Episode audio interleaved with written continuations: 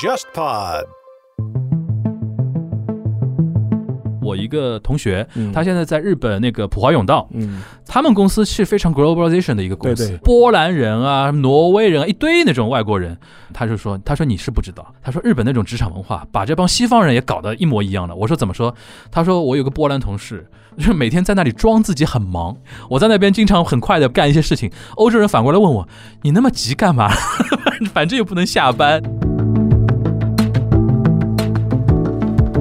日本疫情期间嘛，就很多要线上办公，开 Zoom 嘛，就发现个问题，就是领导的框跟下面的人的框都是一样大的，无法体现出谁是领导，谁是下属。他们说现在要求 Zoom 做一个日版的，日版的，就是每一个出席的人呢，下面那个卡达嘎基啊，就职位都写清楚。然后比如说他是最牛逼的，加个金框；然后第二牛逼的加个银框；第三牛逼加个铜框。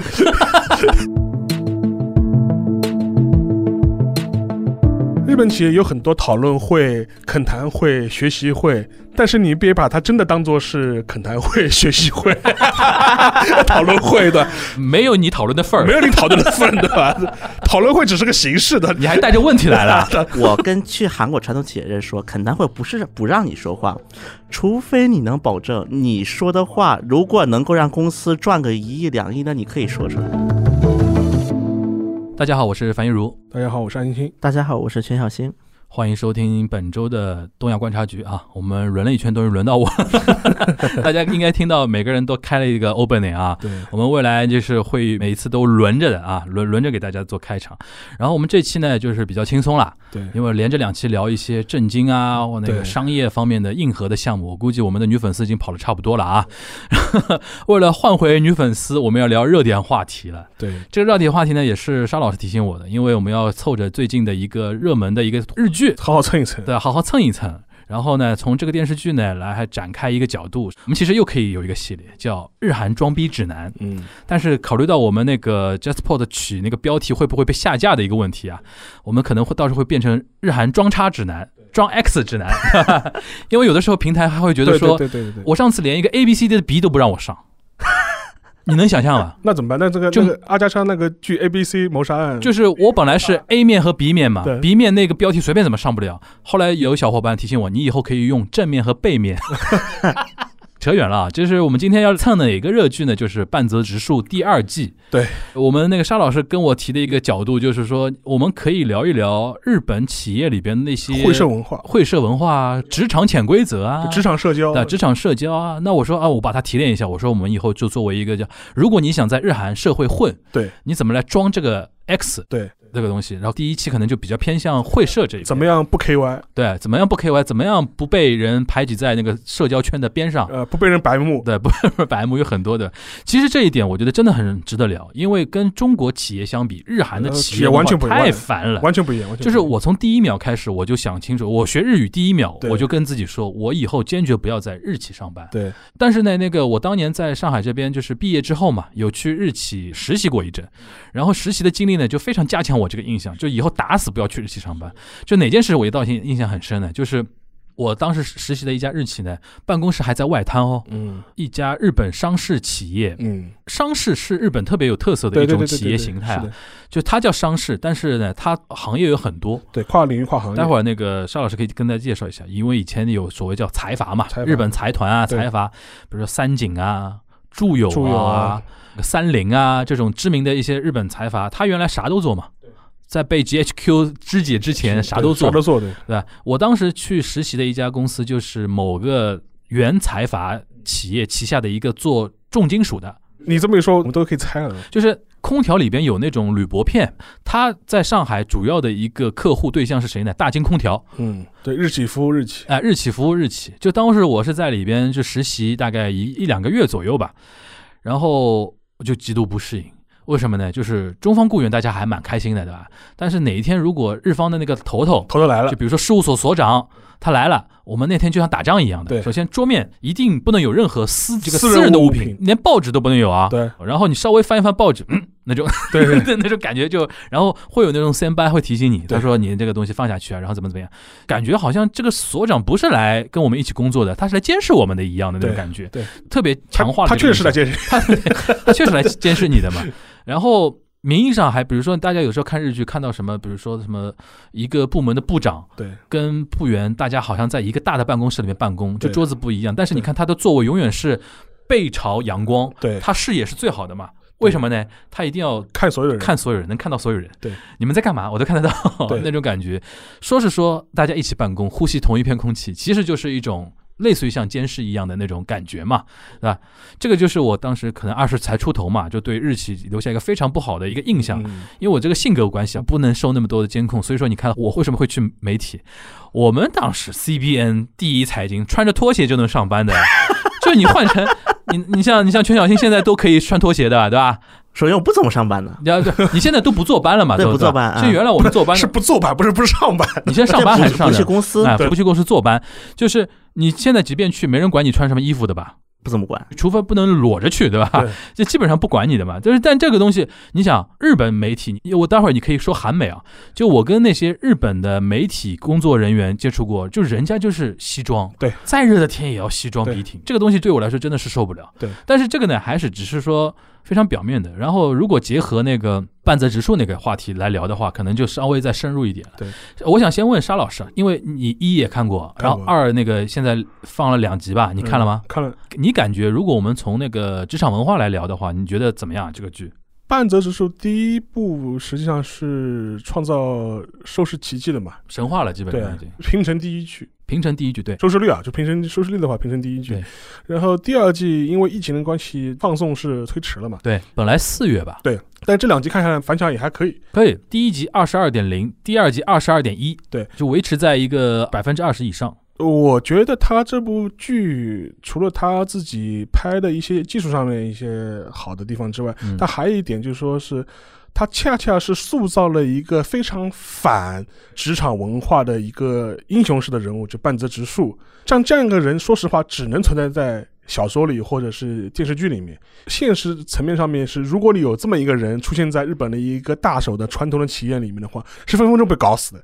早就活不下去了。但是呢，正是因为他塑造了这样一个人，他敢于反抗这样一个集团，反抗一个职场的一个潜规则，反而就是加深了他的一个英雄的形象。嗯，同时让很多日本的社畜感到非常爽。对，因为平时我不敢嘛，我在公司里面，在会社里面不敢这样做。对，突然有一个人在电视剧里能像是为我出头一样的，对，然后让我出口恶气，对，让我觉得非常爽，这个其实就是爽片。就是爽片。如果有女性听众听我们这期节目的话，就大家肯定看过前两年的一部特别火的一部剧，叫《延禧攻略》，你知道吧？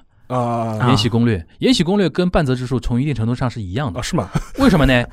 就是你从宫女进去啊，嗯，一步一步升级打怪嘛，对对对，然后就连什么贵妃都不是你的对手。嗯，你觉得可能啊？在宫廷里边，这是可能啊？不可能的这个事情，对吧？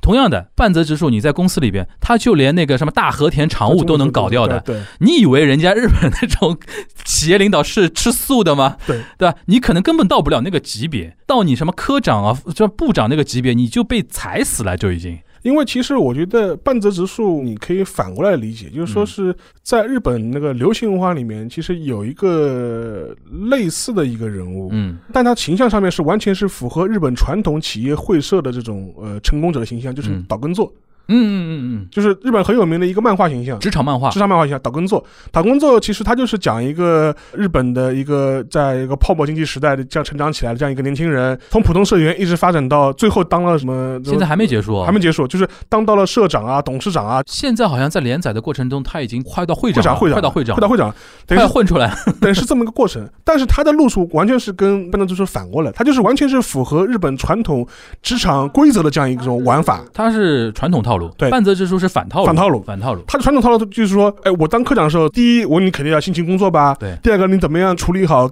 公司内部的这种政治派系的关系，然后跟对人，对然后找对路，对然后一步步升上来，然后即便不伦恋，你都有讲究，究。对，你跟哪个女的睡都有。讲究的。所以说，这个片子里就讲这么细。对，其实这个讲的话是顺着日本的一个职场潜规则顺着讲的，对对对对，半泽直树是反过来讲，怎么不可能怎么来？呗 怎？么不可能怎么来。嗯。所以说，我觉得这也能反映出就现在日本社会的一个气度嘛，因为他嗯，老一套的成功学看太多了嘛，突然出现一个反英雄、一个反体制、对。反传统的这样一个职场英雄的形象，嗯。一下子反倒是让大家眼前一亮嘛。我觉得可以跟大家稍微简单科普一下日本的一些基本的一些企业文化，因为很多人念日语嘛，除了你是自学的话，如果你在学校里边正规学院派学日语的话，一般老师也会说到一些这个事情。对对对然后教科书里边有的时候也会提到一点，比如说最简单的叫年功序列 （Nengo j o l i t 这个就四字手语了，对吧四？手语，所谓年功序列，其实就是我们说的叫排字论辈嘛，对，对对吧？然后谁年份长，然后差个半年，可能都算前辈后辈。对对对在日本的话，前辈后辈差很多嘛，就是如果是你哪怕早一天进公司的之前的前辈，你对他一定要用敬语，敬语敬语，对对对，对啊。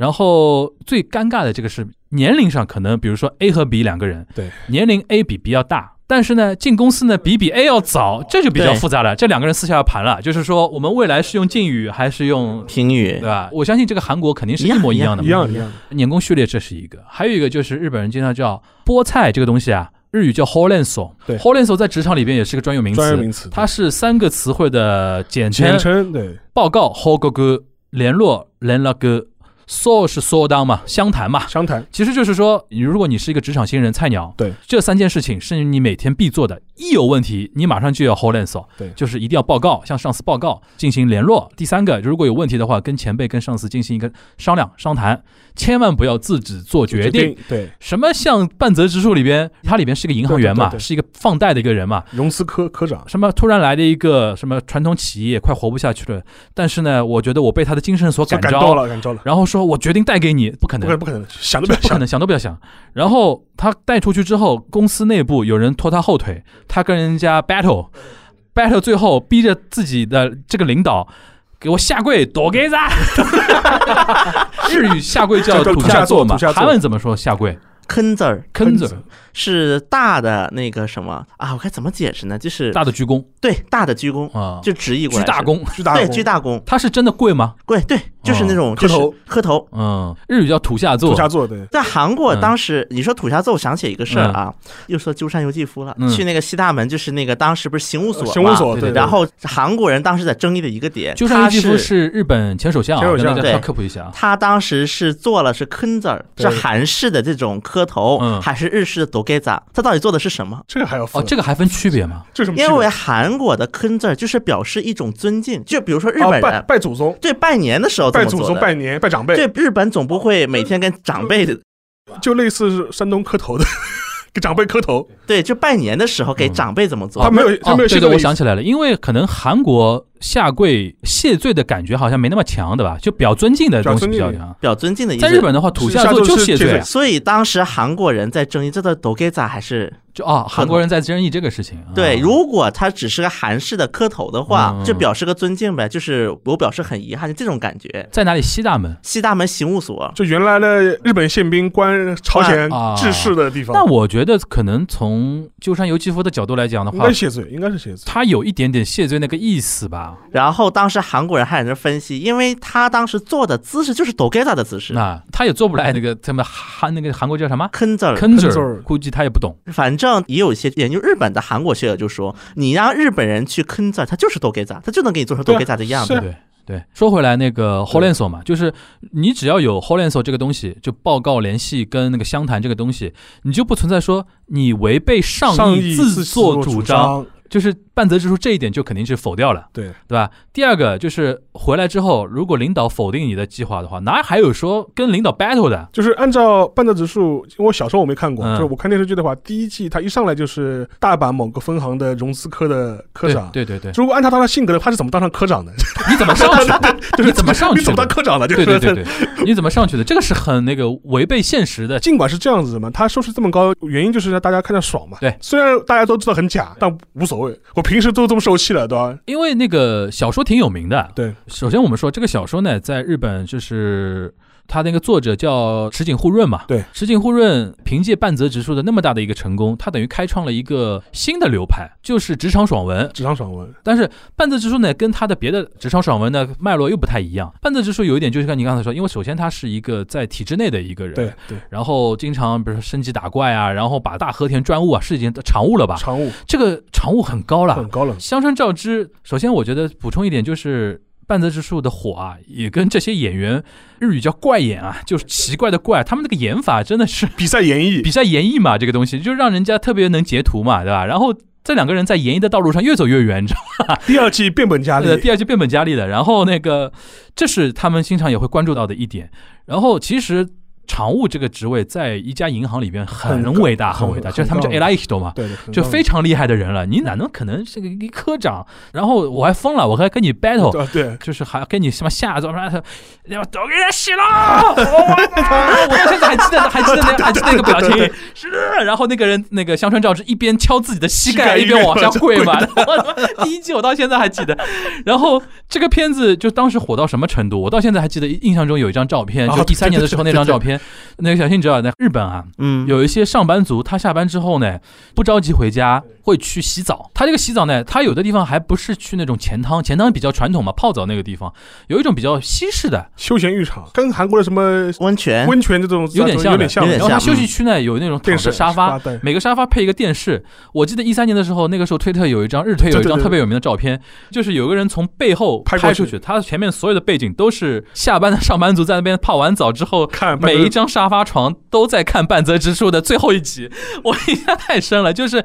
就是那个时候已经成为社会现象了，大家都在讨论这个剧，然后呢，就成为社交货币。一方面是看，第二方面就是商老师讲的，就是所有上班族心有戚戚焉，对就是大家都同时带入了那个半泽直树那个情感，就是谁在职场里面没有一两个大和田那个常务想骂死他的，对吧？但是呢，生活中又不敢骂，只能带入那个情绪来这里边骂嘛。因为还有一点就是说，如果你在日本企业待过，或者是嗯你有有所了解的话，就知道它日本企业这个组织文化就是一个集团文化。对，这个跟日本整体的一个国民性也有关系嘛。嗯就是说是，如果是一个非常出挑的个体。在集团内部是非常不招待见的，对，而且他这种出挑还不是说你特别好或者特别差，就是你特别差你不受待见，你特别好也不受待见。这里边呢有一个日语的专用词汇了，叫 “delu k u u d a l e l 就是中文翻过来呢，就是冒出头的那个树桩啊会被打，打这是韩国一样的，一模一样，一模一样的说法，一模一样怎么说？怎么说韩国？怎么说？就是强打出头鸟嘛，中文就是对枪打出头鸟是中中国国的说法韩国怎么说字面翻译的话，就是日语的字面翻译就是你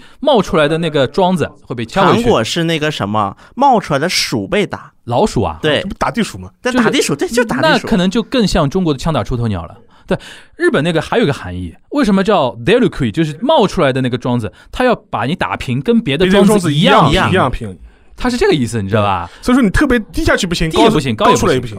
所以说，在日本职场待久了，对，有一个现象，这个现象还是我那天特别震撼的，是我一个同学，嗯。我在日本留学的时候，他同学，他现在在日本那个普华永道，嗯。在东京大手町那边上班，嗯，他们公司是非常 globalization 的一个公司，对对，已经非常国际化了。波兰人啊、挪威人啊，一堆那种外国人。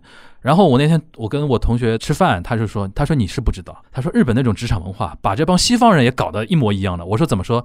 他说我有个波兰同事，就是每天在那里装自己很忙，你知道？对对 不是，这跟韩国人加班的逻辑是一样的不是的。，他是这个意思，就是比如说这件事情，按照中国人讲法，比如说我一个小时能干完了，但是你一个小时干完你不下班呀？对。然后呢，日本人是这样的，你一个小时干完了，然后剩下的比如说还有十分钟、二十分钟，你干自己的事情，老板觉得不行，对，你在浪费公司的时间，所以说就逼着每个人一定要把一个小时能干完的活拖到两个小时，对，然后象征性的还加帮你加点班。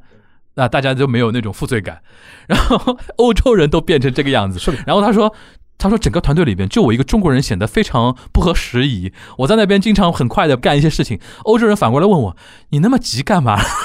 反正又不能下班，就非常非常的平均主义。对，但你一定要装的自己很忙的那个样子，样子？对，对吧？然后韩国呢，首先啊，嗯我讲一段我经历的一个事情吧。嗯，有一次跟韩国的一个四大银行之一的某银行，韩国哪四大银行？就是国民银行、嗯新韩银行、有利银行、韩亚银行、嗯，这四个商业银行嘛。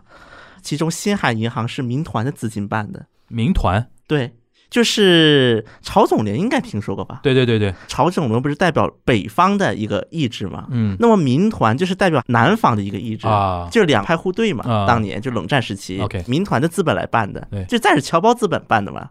对，反正这四个银行里面的一个银行的副行长级别的人，对跟他们吃饭。在韩国有几个行业是会餐是最狠的，其中一个就金融，会餐是什么概念？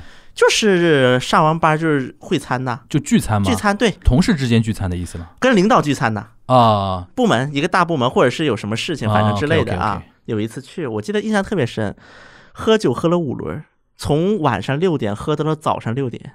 领导不走，大家都不敢走对，但是如果你是女员工，他会让你提前走，啊。就一般就会找借口就提前走了，可能喝完个两轮三轮就走了。对，然后呢，一些级别特别低的也可以提前走。就是说能被领导留到第五轮，反而是你以后仕途有平顺的一个象征这种感？觉，至至少去的人会这么想，啊自我催眠就自我催眠哎呀，哎呀，我肯定会。就是当时我喝的特印象特别深，嗯，一轮、两轮、三轮、四轮、五轮嘛，五轮反正喝完的时候已经天快亮了，最后一个人干一杯解酒汤。啊。所以在韩国的大街上有很多汤饭店是开二十四小时的，啊，原因就是给你喝完酒解酒用。就搞到半夜嘛，对。那那那第二天还上不上班了？上啊，这日本也但一般情况下这么狠的酒局一般都会在周五晚上办，对。啊所以叫对啊我想火金嘛。后五轮肯定要那个了。对，但我那天是周二，啊，然后那天正好有一些事情，反正是你你你也干了五轮，啊。说明领导太爱喝，但反正金融产业在韩国本来就是喝就一个挺狠的一个，我我察觉，他这个喝是单独在一个地方喝，还是换地方？换地儿。换地换地，日本也是，对所以日本有所谓二次会、三次会嘛，就是像日本的话，就说是一个晚上喝个两三趴，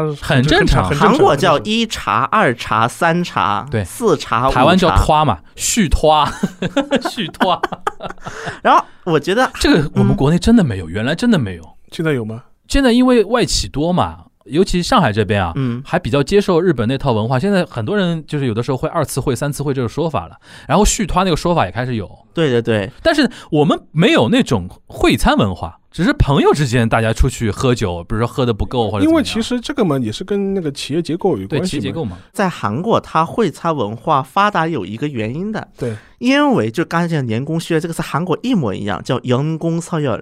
一模一样的词，嗯，因为你年功序列就是，那么你如果年功序列这么一辈儿排下来的话，那么你让大家之间互相接近，也只有会餐这个机会了。要不你就搞团建，要么你就搞会餐。中国一般是搞团建，那么韩国一般就是会餐。因为传统日本企业吧，还是有一个家的概念吧。嗯，就是他他这个家呢，你也不要把它理解成血缘上的这种家族，它的概念更多就是我们是一个集团的，对我们是自己人，我们这个 group 是利益。共同体，所以说，从我们角度来说，我们工作要在一起，我们工作以外，生活也要分享生生。活也要分享，而且更何况对日本的了解的话，就是战后有个说法叫团块时代嘛，团块对，团块时代就是 baby boom 嘛，对婴儿潮嘛，就是在你现在去东京的一些市郊地方，有很多大规模的这种建筑团地的，团地，嗯就是当时很多企业就是说是，哎，你上班在一起，你家也住在一起，对对对。对对对，然后嘛。彼此的太太都也都认识的，对，所以说导致个结果就是说，你上班在一起，OK，下了班大家一起去喝酒，对，而且是领导带你们去喝酒，对对，你不能不去，这被认为是你企业生活的一部分。对那个，我觉得啊，客观来讲，中国企业文化比传统的日韩企业好的地方在哪里呢？其实团建有的时候给人的那种 nuance 啊，嗯，它是一种领导照顾底下的人的，就是我们提升自己的 motivation 嘛。对，大家去喝个酒或者是吃个饭，表面上的说法就是说团队更有战斗力。对对对，在日韩，我觉得会餐是底下的人取悦了领导。领导，对，但我要这里再提一点啊，嗯韩国人当年学日文只学了一半儿。啊，是吧？是吧？这个就比较傲慢是一半是什么呢？就是在公司里面要第一个看领导脸色加班呐、对对包括会餐呐、嗯但韩国没学的两个点，第一个就是在公司外面，就是韩国企业普遍的一个就是纽带感不强。就比如说你出了公司，我们不会住在一起的，就没有这种概念。嗯就是韩国没有像团就是你地这种东西。出了公司的大门之后，当然。把会餐当做是公司生活的延长线的基础之下，那么你离开公司之后是没有关系的，嗯，因为韩国企业这么做的目的不是把你们当家来看，而是就是让你们多干活，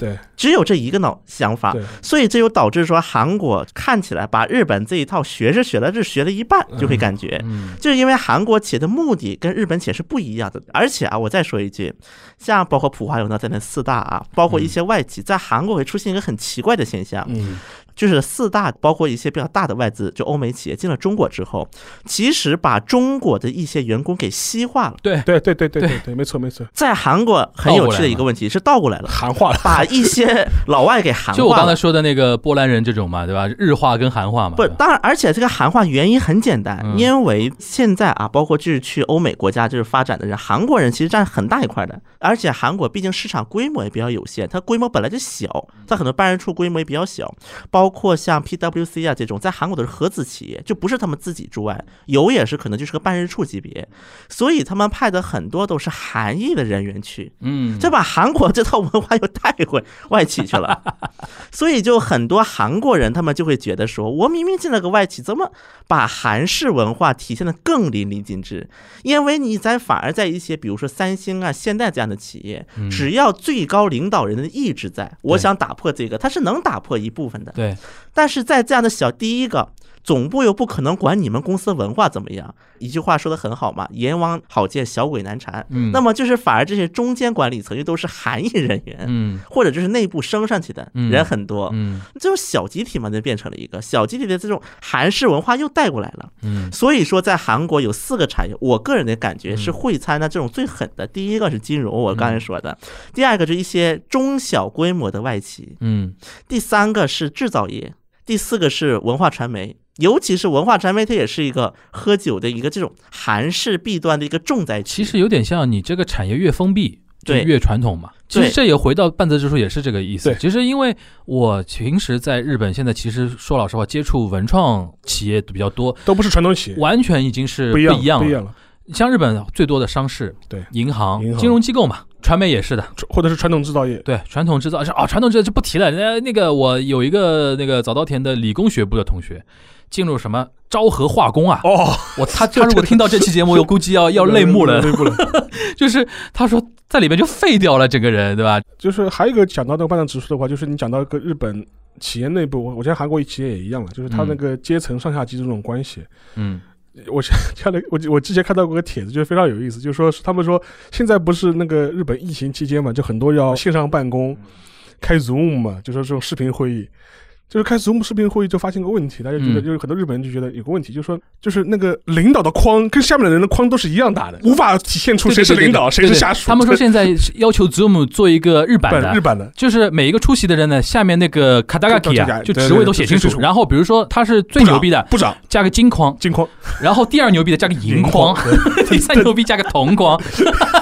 就是就日本人疯了，我不知道谁，而且是说谁在讲话的时候，我一定要显示出那种很庄庄重的样样子，对，对吧？如果小瘪三讲话，那个下面的无所谓的，大家你在那边想想干嘛讲吧，反正这特别就是对很多日本企业来说，他觉得视频会议的一大困扰就是说，他无法区分那个上下级上下级关关上系对对下级关系。对这是这是这是第一点。还有一点就是说是以前看到个帖子，但我觉得有一点开玩笑，但某种程度上也反映一定真相，就是说日本不是处理这种上下级公文要敲章嘛，每个人对对啪敲章，对，就会发现领导的章。一般是放在最前面的，后面一个一个出一个办理都敲敲。领导张骞敲完之后，所有的章都是向他鞠躬，都是斜的照了，只有那个部长的章是是正的，啊，其他的后面下面所有人的章都是斜的。像我们这边敬酒，地位低的人敬酒的话，一定要杯子要往下面一点嘛，对吧？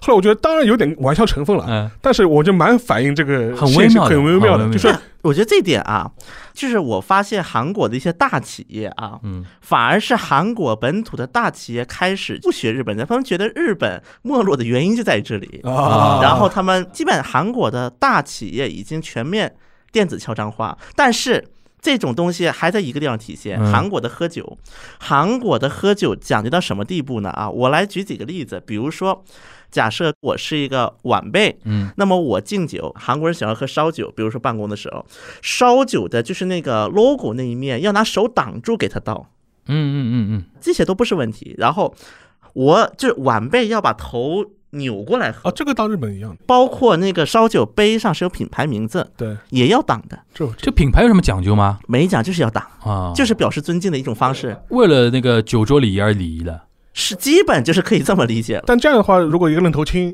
嗯或者是一个外国人，嗯，他没有做到这一点，是不是就会被白目？哦，韩国人呢，对于欧美来的外国人还是宽容的挺大的。那中国人岂不是很倒霉，很不占优势？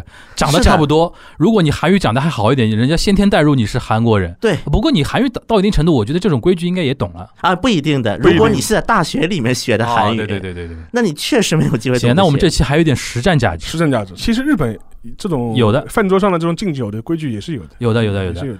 但是呢，就是说，还是回到那句话，就是看你的行业了。对，就说是如果你是进入了是一个日韩非常传统的会社或者一个嗯。某个产业，嗯。这一套规矩除非你不想待了，你嗯。你觉得不适合你，你想走，嗯。嗯这是如果你想待下去的，嗯，那你还是要注意学一点学一点，你还是要你还是要学一点的。如果你一开始比如说学的没有很到位，你请你记得一定要随时强调你外国人的身份。对这个，我可以就是分享一下，就是我个人的一些见闻嘛，嗯就是说是 很多人就问嘛，说你说啊，中国人在日本就是说怎么样，就是活得舒服一点，就自自在一点，要看情况。就是说是最苦的是什么状态呢？就是说你明明是个中国人，但是你又想又想拼命融入日本的这种社交社会，嗯，那你就非常累。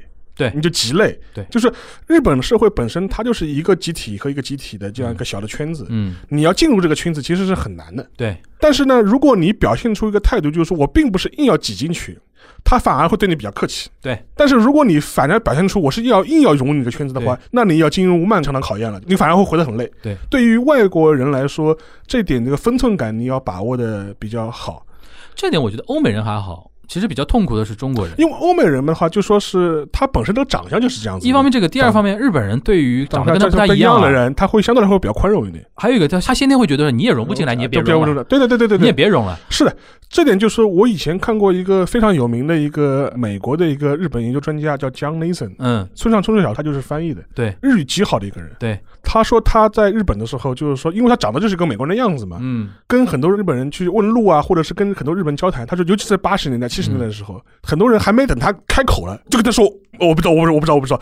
我说我还没讲话了，你 我自己都还没讲了，你怎么就回答我说你不知道，你不知道了？对，就你能看出这种心态嘛？对你不能说是排外，他更多嗯就是一种害怕或者抵触的这种心理是蛮重的。所以说，我觉得对中国人来说的话，进入这样一个企业，可能就有这样一个问题，尤其在企业里面。嗯我以前认识个朋友很有趣，他跟我他分享他的经历，就是他在日本是去一个日本的一个有欧美系的一个企业，在东京，嗯，等于是国际化程度是比较高的一个企业。嗯然后他的策略是什么呢？他日语是可以的，就是工作啊、交流啊都是没什么问题的。但是在在企业里面，他的原则是我能不说日语，我就不说日语，我就讲英文。嗯，对对，反倒他们的很多日本同事觉得哇，你好厉害，你英语好棒啊，就是说，以至于他后面会碰到个情情况，就是说他跟个别一些日本的一些同事关系比较亲近之后，就私下里出去喝酒啊、吃饭。人家吓一跳人家，吓一跳，哎，你日语很好嘛？你为什么在公司里面你就不讲日语？后来我就说，这这就是他非常聪明的一点，对，就是充分利用自己外国人的身份，获得更多的一个自由和便利的空间嘛？这个里边我也有亲身体验，就是你也知道中国人。说英语的口音没日本人那么重，你知道吧？对，就我在早稻田第一年还要选修英语课，因为他必须要必啊必修的。必须的。然后上两节课之后，我同学就会说：“哇，你是哦 native 的吗？” 我心里有时候我这个烂英文在你们心目中就是 native，然后我有的时候开玩笑，你知道吧？然后我说啊，我说对啊，我是 America w o m a 然后我开玩笑，就有的时候他会觉得哇，好厉害啊，那那种东西。后来私底下日语说，他会觉得哦，你日语说的也很好啊，然后怎么怎么样啊。时间久了之后，大家会评论，一开始他会觉得真的会高看你，高看你一眼，对，我觉得这一点啊，韩国跟日本不太一样，有点微妙的不同。嗯以前韩国电视台把一个欧美面孔的人拿到东京大街和首尔大街做过实验的，对，嗯就是问路。嗯，日本人呢，就是像刚才沙老师说的这样跑了，就好几个都是哦，I don't know，I don't know。其实韩国人反而他不会跑，嗯。我是感觉韩国人有个很，就是这个跟日本人微微不太一样的。韩国人呢，比如说你外来面孔进来，韩国人他是会真心的想带你去适应我们的文化，就文化是这个，这么好，他卖安利，就是我前一阶段我先宽容你一阵儿，对。然后让你慢慢的被我们大韩民国的文化感化。所以说韩国人最喜欢干的一个事儿啊，嗯当然这两年就成梗了，嗯。就前几年啊，嗯，喂泡菜。哇就是觉得你然后不吃的话，你瞧不起我们大韩民国的优秀，其实其实也是这种自卑的表现吧。这套你不觉得很中国吗？就是你不吃啊，你不吃看我看不起我的，就是 然后呢，然后所以说就是韩国人他是会想表达出他们对于外国人的热情，但中国人就特别吃亏，这种环境下特别特别吃亏。啊，对，嗯中国人无论在大学留学也好，嗯还是在企业工作也好，如果你是个中国面孔，第一个他们对你的这样宽容就没了。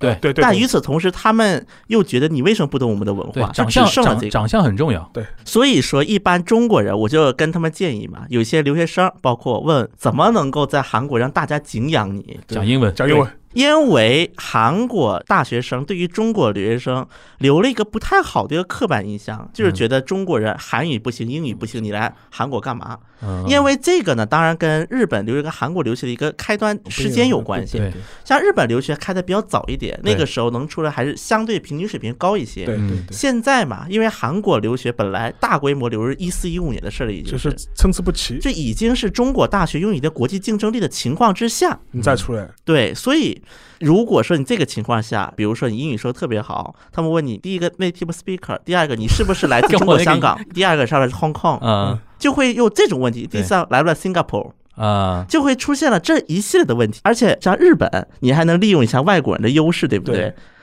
在韩国，中国人是更吃亏，所以就会在韩国企业，中国人能当领导层的更少案例。嗯，比日企还少，这就是中国人其实相当不吃香的一个原因。而且韩国人更有意思的一个问题，韩企的一个心态。第一个，我觉得你在下面干活的还是最好是汉族人吧。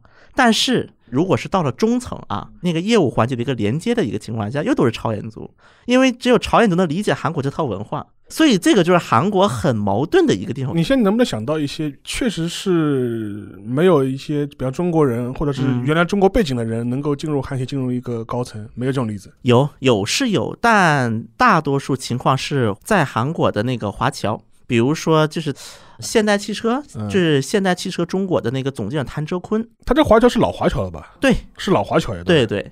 然后再就是三星中国，比如说或者是现在中国这种，可能会有几个中国的高管，就是说，在日本的话，不能说多，但是反正就我认识的人里面，就有一些中国人，不是这种老华侨，他就是可能八十年代、九十年代去日本人，能现在能够混到一些日本的企业里面的这种中高层，而且很有还是有的。嗯，对而且很有意思的是，韩国人当时任命这些老华侨的目的是为了跟中国加深关系。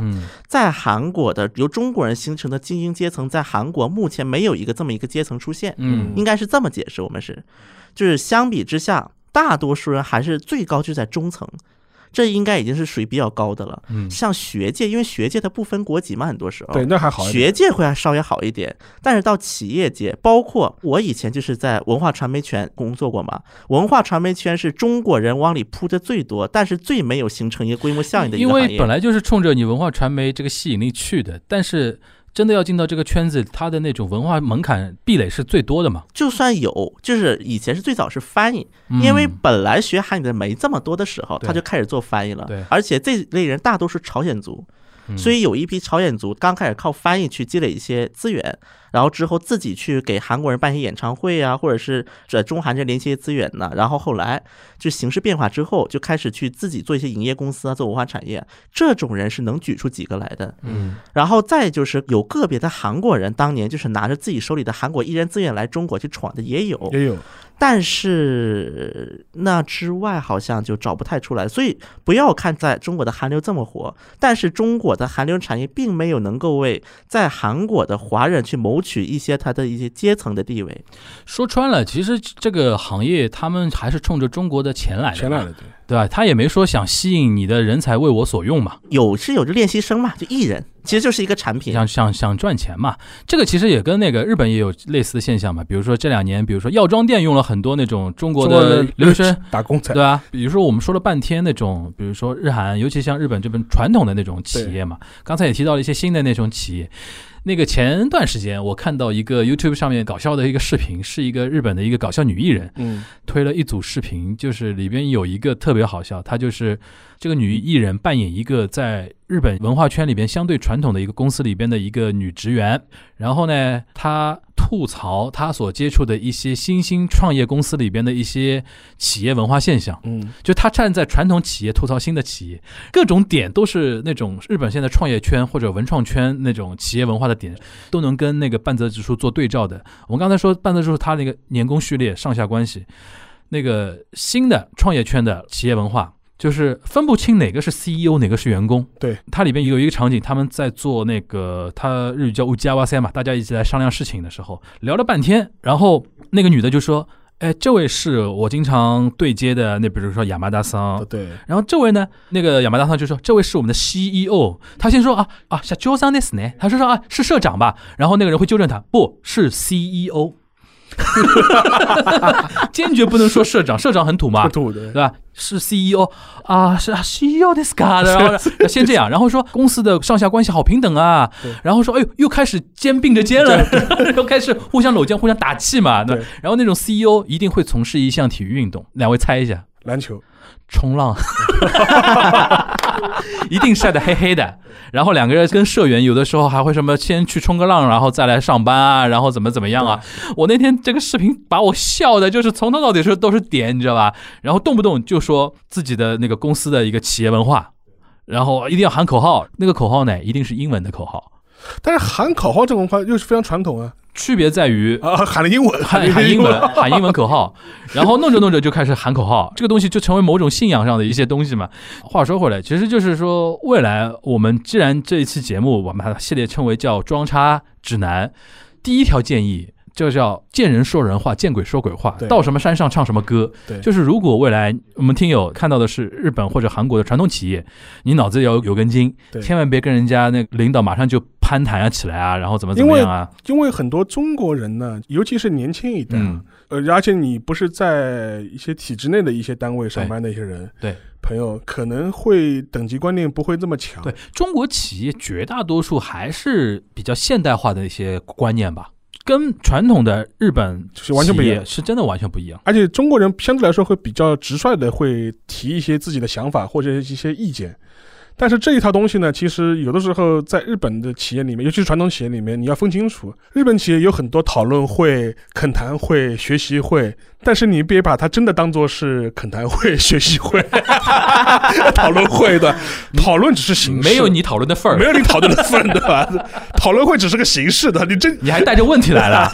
这种韩国，我这么说啊嗯，我跟去韩国传统企业人说，恳谈会不是不让你说话，说对对。除非你能保证你说的话，如果能够让公司赚个一亿两亿，那你可以说出来。对，有的人可能中国员工会就是说我在恳谈会上提出公司的问题，对可能是给公司一个好的方向，但日本人会觉得说你提出问题怎么解决啊？对。对啊，我们本来就是一个大家和和满满对对对。老板发表一个什么指令，大家按照做就好了。对。你突然提了一个谁都解决不了的问题，对。那你不是添乱吗？对，所以说这样的话，你你就会被认为 KY，对我再补充一点啊，我刚才说了，我那个早稻田理工大学学部的一个同学，他不是进了什么昭和化工嘛？嗯，然后有一次我去日本出差，东京出差，跟他约饭，然后他在那边大吐苦水，对。跟你刚才说的一样的，就是很多那种会啊什么的，其实不是让你发表意见的，就是个程序。听着就可以了。然后听他吐了半天苦水，苦水之后，我就问了他一句，我说：“那为什么当年那个你们那个公司还要招你呢？”对，他说：“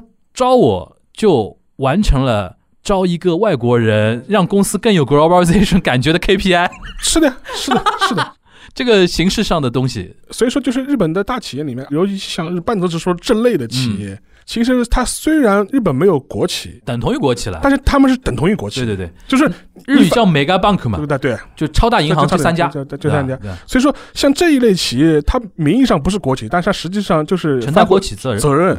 所以说，从这个角度来说，你就可以把国内的体制内那套东西给套过来了。对对对，就是说，你在政府机关上班嘛，上海领导关系嘛，你还是很重要的呀，位置怎么排都很重要的我我。比如讲，比如昭和化工，对，你带入中石化，中石化，对啊，对啊。对，那就类似于就就就类似这种，。所以说我觉得这个你还是要分清楚的。对，就跟前面讲，就是见人说人话，见鬼说鬼话，就是对，然后呢，我觉得今天其实那个只是在员工层面跟大家讲一下，其实未来我们如果呃深入的话，它是可以从那个更公司层面，因为现在随着中国经济的发展，中国公司开始开拓韩日国内市场嘛，尤其像日本，然后在公司层面为什么会碰壁？对你像百度在日本就失败了嘛，对但是那个 TikTok 成功了，对，对为什为什么成功？对吧？携程也算成功吧，对，对吧？为什么有的能成功，有的不能成功？功？对后来我经常会跟那个我们圈子里边的人在讨论嘛，其实，在公司治理层面。有些成功的中国公司、中国资本，它就非常好的 balance 了一些中国企业的的活活力力跟日本的传统。传统对你它不会让很多那些日本员工觉得不舒服，不舒服，对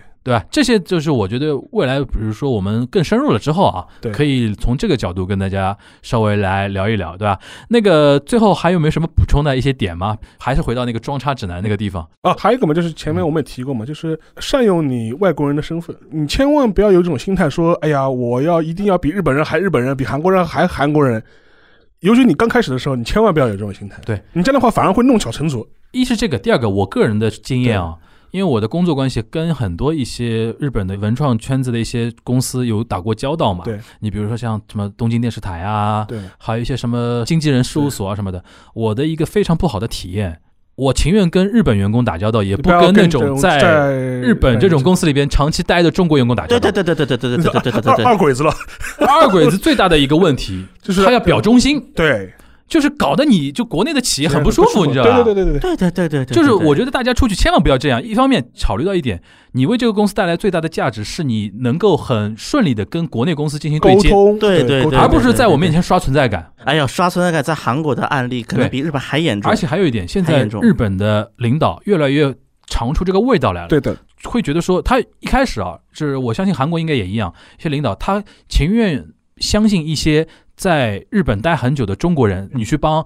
就中国企业做对接。对，他现在有点回过味儿来了。对对对，你离开中国那么久，你又不了解中国，很多中国企业文化或者中国内部的一些事情，你自己其实并不知道的，对的，你只是会讲中文而已。对，那我还不如找一个能力很强的日本员工，用一种开放的心态跟中国公对接公司做对接。对，大家已经回过这个味儿了，我觉得。我觉得韩国企业目前在中国遇到最大的问题，韩国企业没回过这个味儿，高层还没回过这个味儿。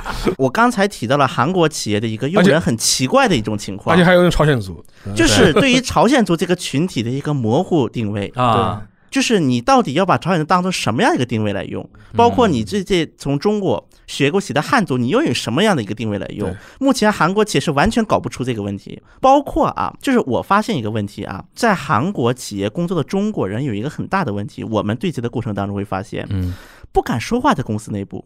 比如说有一家公司，因为我不是做媒体的嘛，就跟我说，就是比如说你们什么什么事情找这个中国员工说，我说我就说算了算了，我是直接跟你联系吧，我会直接就这么说了，因为我发现这些中国员工我也一样。他会出现一个什么情况？他会把你的信息给截流了，对，对对对，截了在中。他有一种什么心态呢？我要在这个公司刷到存存在感在感，我一定要把任何跟中国有关的事情截在我手里。，对，不，这你要截留资源也就算了，关键是我的一些请求你也要截留，对啊就什么都截留，对就是皇帝身边的太监呀，就显示自己皇帝离不开我嘛，你懂我意思吧？就是那个心态。我不否认一些中国员工在就是韩国企业干的是不容易，但是我就说一个我亲身经历一个例子，韩国的一个面膜品牌，我估计说了，可能抹面膜都知道这是啥品牌。就是当时他们不参加那个进博会嘛，去年嗯，因为我们公司跟进博会是 official partner，嗯。对。当时进博局给我们了一个名单，说这些企业反馈想跟那个媒体建立进一步联系，啊，你就去找了。我也找了，然后一个中国员工接电话，他跟我说一句话，请你们把你们的采访函在提前四十天给我们准备出来，然后盖上你们公司总编办以及你们公司 的两个公章，一个总编办加总编本人的章，必须传真接收，然后我们会在十四天以内回复你，如果不回复你就是不接受了。我说，请问你们是啥呀？我为什么要配合你们做这个呀？对，你们是什么？我不知道。对啊，本来就是你想对接我们这边的媒体，对，搞得来好像我要跪舔你一样的那种感觉。提前四十天，然后提前十四天，我听完这个时间我就愣了。虽然我也跟韩国人接触了，我相信他的韩国领导如果知道有一个中国媒体来对接的话，他绝对不会是这个这个态度。包括啊，我经常见一些就是朋友，我说一句话，带情绪了。就我说一句话，我说什么呢？哪一天我可以写出一本书来，嗯那些年我跟韩国人撕逼过的日子，然后呢，我加个 括号，包括在韩国的中国人，人，然后应该是加个括号，主要是包括在韩国的中国人。就是我能把它写成一本书出来。是这样的，就是我觉得里边的心态很有意思啊。就是日企里边的日本人啊，嗯他跟中国人沟通的时候，他有个目目的很明确，我是来解决问题的，我是来沟通的。但是有一些二鬼子呢，就是他的一个目的就是我来刷存在感的，我要凸显我的公司的重要性。对，或者说在你面前，我是一个日企的中方员工啊但是各位，现在已经不是八十年代了，，对就是在国内很多一些，比如说跟你对接的一些人，人家能力跟那种视野，甚至我们说收入，都比你高太多了。但是我倒是觉得啊，在韩企出现这个问题，倒不完全是二鬼子心态，有两个比较极端的一种心态。说到二鬼子停不下来了，这个怎么办？是第一个心态，就像刚才提到的啊，嗯。我是韩企的负责人，嗯你是那个什么的，这是一种；哎。另外一种是不敢说话，对，他本人就是比较怕惹事儿，的感觉就是感觉韩企这种文化他融入不了，不敢说话了，不知道该跟哪盘走了。没有话语权嘛。就是他不敢说话，导致索性在这边就截流截掉了，这就两种就情况这个事情没都遇到过，有发生过，因为这两种是最极端的心态了，对我都遇到过。对就怕麻烦嘛。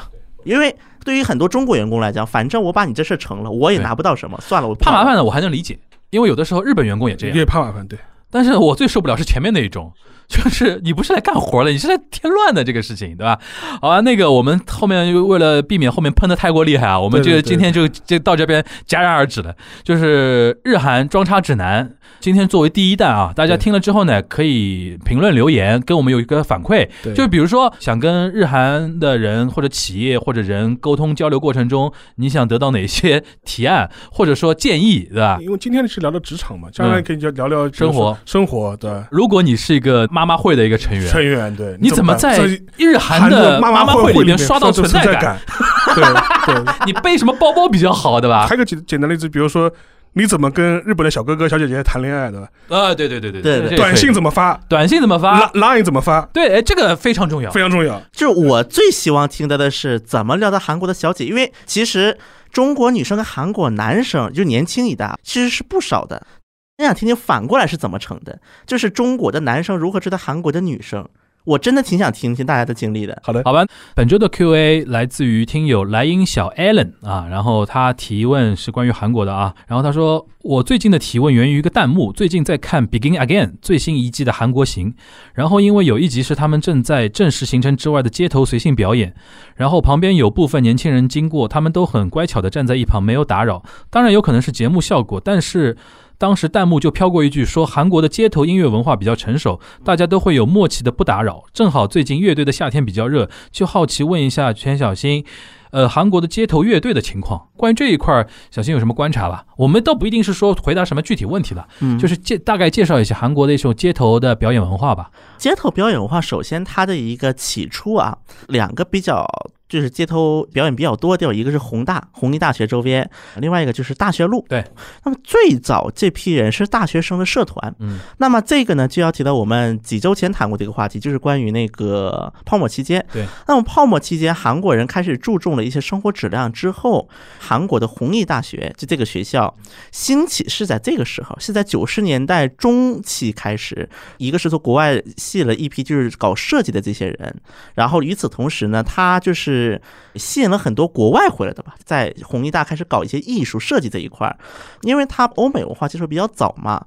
那么在大学路，那么就是另一个情况，因为大学路那边有很多人以前就开始表演戏团。剧团在那个大学路周边很多，所以这些剧团的人出来，比如说我演一演什么呀，或者是我唱唱歌啊，这个就是大学路周边的一个起源。那么这两个起源首先不一样的，但时间点差不多，都是九十年代中期，也就是韩国泡沫经济那段时间。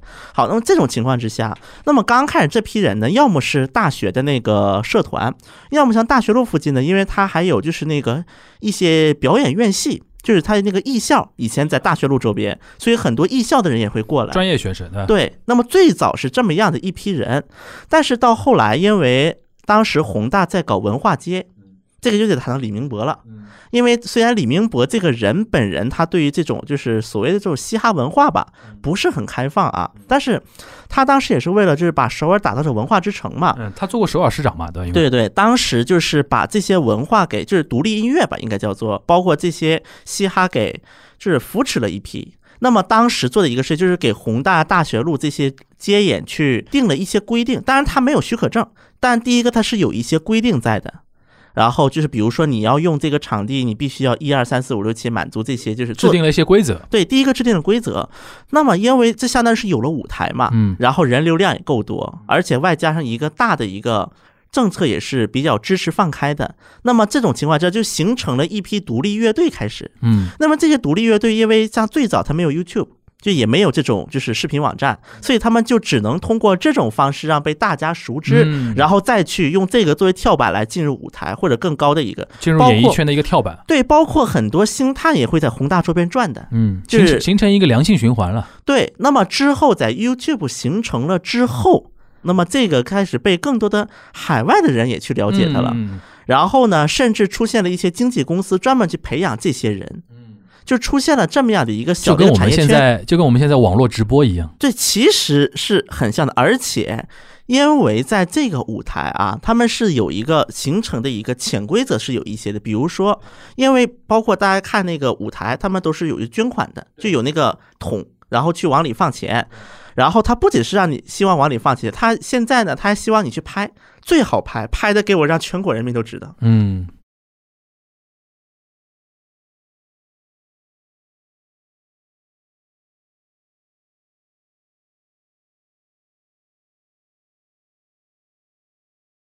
那现在主要是首尔了，别的大城市有吗？像现在釜山繁华街爱丽丝明洞，也有这么样的一个，就是一个文化的雏形。但是韩国因为尤其是文化资源是高度集中在首尔的，那么你要被经纪公司发现，因为经纪公司都在首尔啊，你还是要去首尔去，就形成这么一个结论。这个呢，我觉得这点反而我觉得首尔做的比东京都要好。东京我没有听说什么有一个固定的一些地点，那个去用来做那种街头表演的。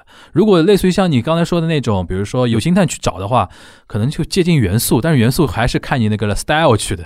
路上找到一个比较可爱的小姑娘来，喂，你要不要加入我们那个经纪公司？但是你要小心，说不定是拍 AV 的哦，对啊，也 要小心。就是这点，我觉得我我倒挺羡慕首尔这种气氛的，专专门有固定两个地方，而且它有所谓大学街那种地方嘛。你难以想象上海有一个什么松江大学城，然后 因为马路上大家都是学生的，因为你不在市中心，其实没有意义，没有意义。没有意义。而且宏大还有一点，已经宏大不仅是属于韩国就宏大的学生了，因为首先新村它就是一个繁华的一个大学城，于此基础之上就国际。化程度也比较高。宏大已经成了一个大学城的一个代名词，不只是啊这周的学校的，包括我以前在高大的，就比如说我是一，个外地的大学的一个学音乐的人，我也想去宏大门口去占个位子演演看。包括我像我高大的嘛，就是因为它是新村嘛，嗯就延世大学周边嘛，嗯其实是有一段距离的。啊、还特地赶还会去新村，对，会去宏大，我会去的，因为这种氛围感染我，在高大这种氛围我感受不到。这个，我觉得还是要给李明博记上一笔的，对吧？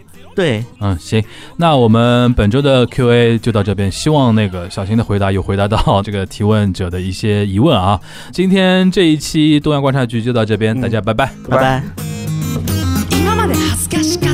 夢や希望を真顔で語ったこと今まで恥ずかしかったことあいつ痛い寒いと言われたこと今まで恥ずかしかったこと身の程を知れって言われたこと何より恥ずかしかったことそれを恥ずかしいと思ったことバカにされないくらいバカになりたいよ。毎日毎晩夢中でやってる。青タンこさえて綴る生活に誰にも何も言わせやしないと。暇さえあれば種をまいて暇がなくたって水をやった。マイペースじゃ間に合う。はずかねえ。だから癒しやゆとりの逆へ逆へ逆今日は最高のごちそうさ。並ぶ白い目にほっぺが落ちそうだ。焦りや葛藤。今日もありがとう。ため息のちのヤバいをよこせよ。自信確信ある。はずもねえ。だけど嫌だからこそ。半信半疑を半殺すのさ。それだけの日々を情熱と呼ぶ。真っ暗闇の未来に書き殴る蛍光ペンを求めて。半径0メートルの世界を変える。革命を起こす幕開けの夜。真っ暗闇の未来に書き殴る蛍光ペンを求めて半径0メートルの世界を変える。革命を起こす幕開けの夜。真っ暗闇の未来に書き殴る蛍光ペンを求めて半径0メートルの世界を変える革命を起こす真っ暗けの夜。